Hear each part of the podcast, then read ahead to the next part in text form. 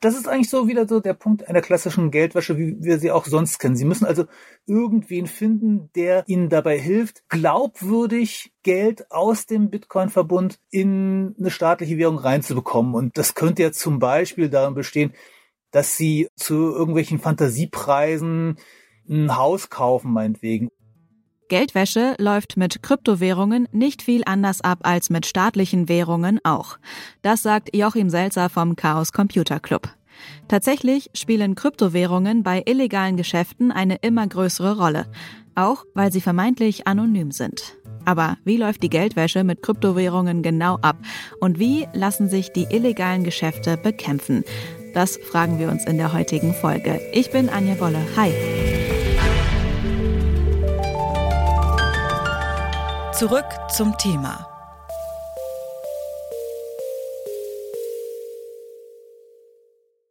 Kryptowährungen wie Bitcoin werden immer schon auch für illegale Geschäfte genutzt.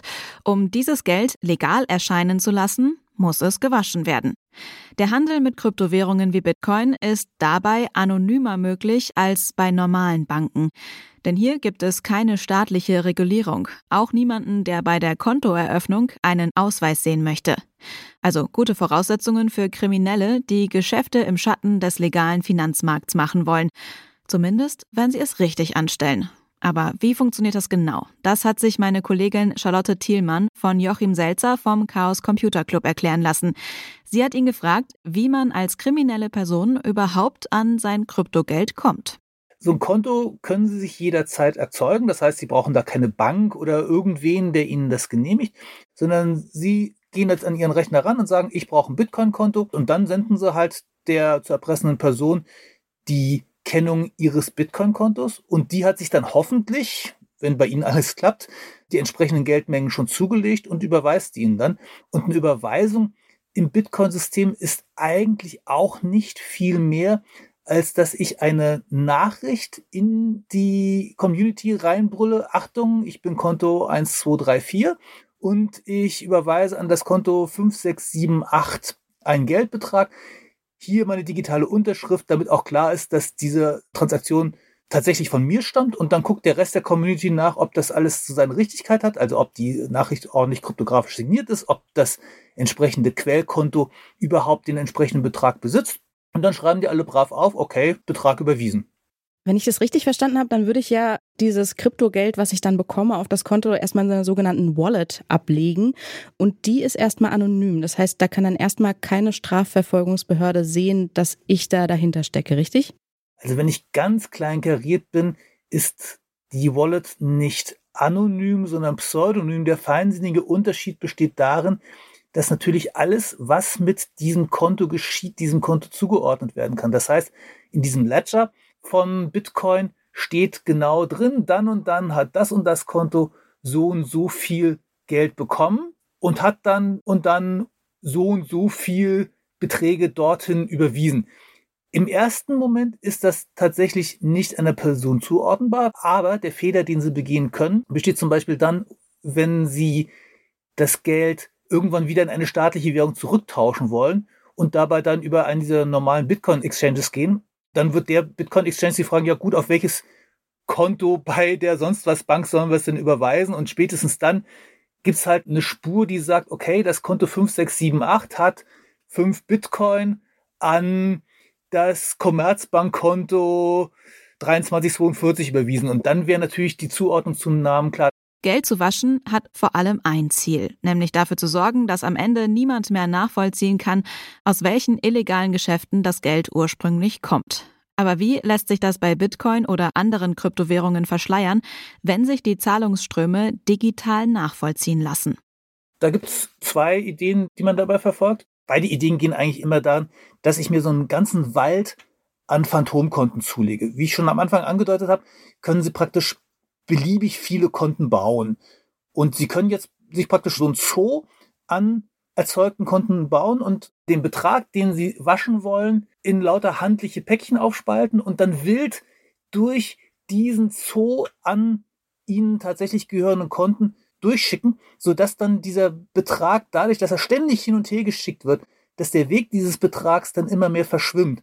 Und Wahrscheinlich ist es dann auch schlau, den Zielbetrag dann auch nicht auf einem sauberen Konto landen zu lassen, sondern auf vielen kleinen sauberen Konten, von denen man sich den Betrag dann später abhebt, weil es ansonsten vielleicht auffiele, wenn so exakt der Betrag, der bei der Erpressung erbeutet wurde, wenn exakt dieser Betrag dann irgendwann auf einem anderen Konto wieder auftaucht. Der Begriff Geldwäsche kommt übrigens daher, dass Al Capone damals einen Waschsalon genutzt hat als Tarnung für seine kriminellen Machenschaften. Seitdem hat sich in der Finanzwelt aber technisch auch einiges getan. Inwiefern macht das den Kampf gegen Geldwäsche schwieriger? Das weiß Ross King. Er leitet die Forschungsgruppe Data Science and Artificial Intelligence am Austrian Institute of Technology. Die Probleme oder die Herausforderungen in diesem neuen Kryptowährungsökosystem sind mindestens dreifach.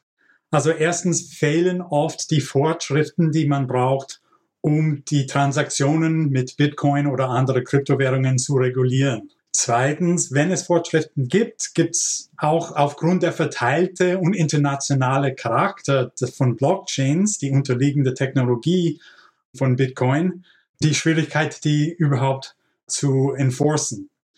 Und drittens fehlen auch die Tools zur Analyse dieser neuen Arten von Transaktionen.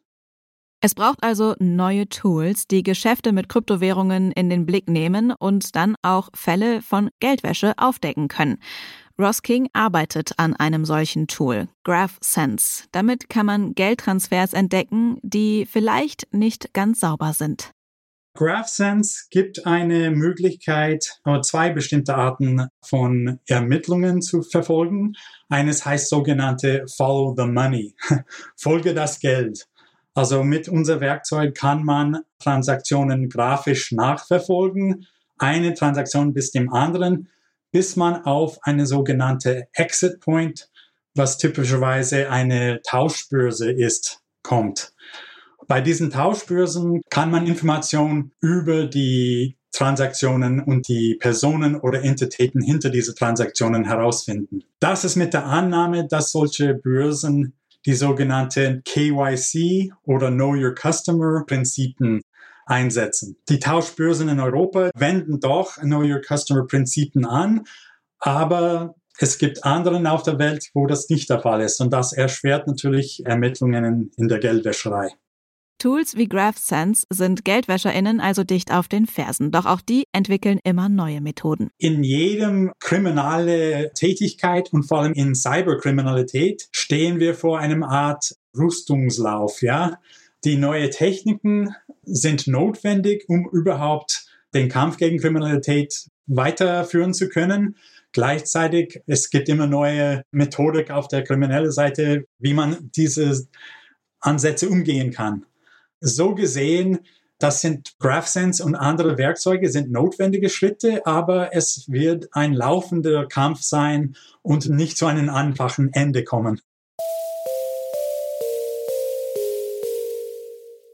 Wer Geld aus illegalen Geschäften waschen will, hat nur bedingt einen Vorteil, wenn das Geld als Kryptowährung vorliegt. Währungen wie Bitcoin haben gegenüber anderen Zahlungssystemen den Vorteil, dass sie schwerer kontrollierbar sind, sagt Joachim Selzer vom Chaos Computer Club. Aber man ist eben nicht komplett anonym. Ross King vom Austrian Institute of Technology fordert deshalb auch hier Vorschriften und Regulierungen, um so Geldwäsche mit Hilfe von technischen Lösungen zu bekämpfen. Das war's von uns für heute. An dieser Folge haben mitgearbeitet Anna Stöckbauer, Hanna Kröger, Charlotte Thielmann und Johannes Schmidt. Produzent war Benjamin Zerdani. Chefin vom Dienst war Alea Rentmeister. Mein Name ist Anja Bolle und ich sage Tschüss und bis zum nächsten Mal. Zurück zum Thema vom Podcast Radio Detektor FM.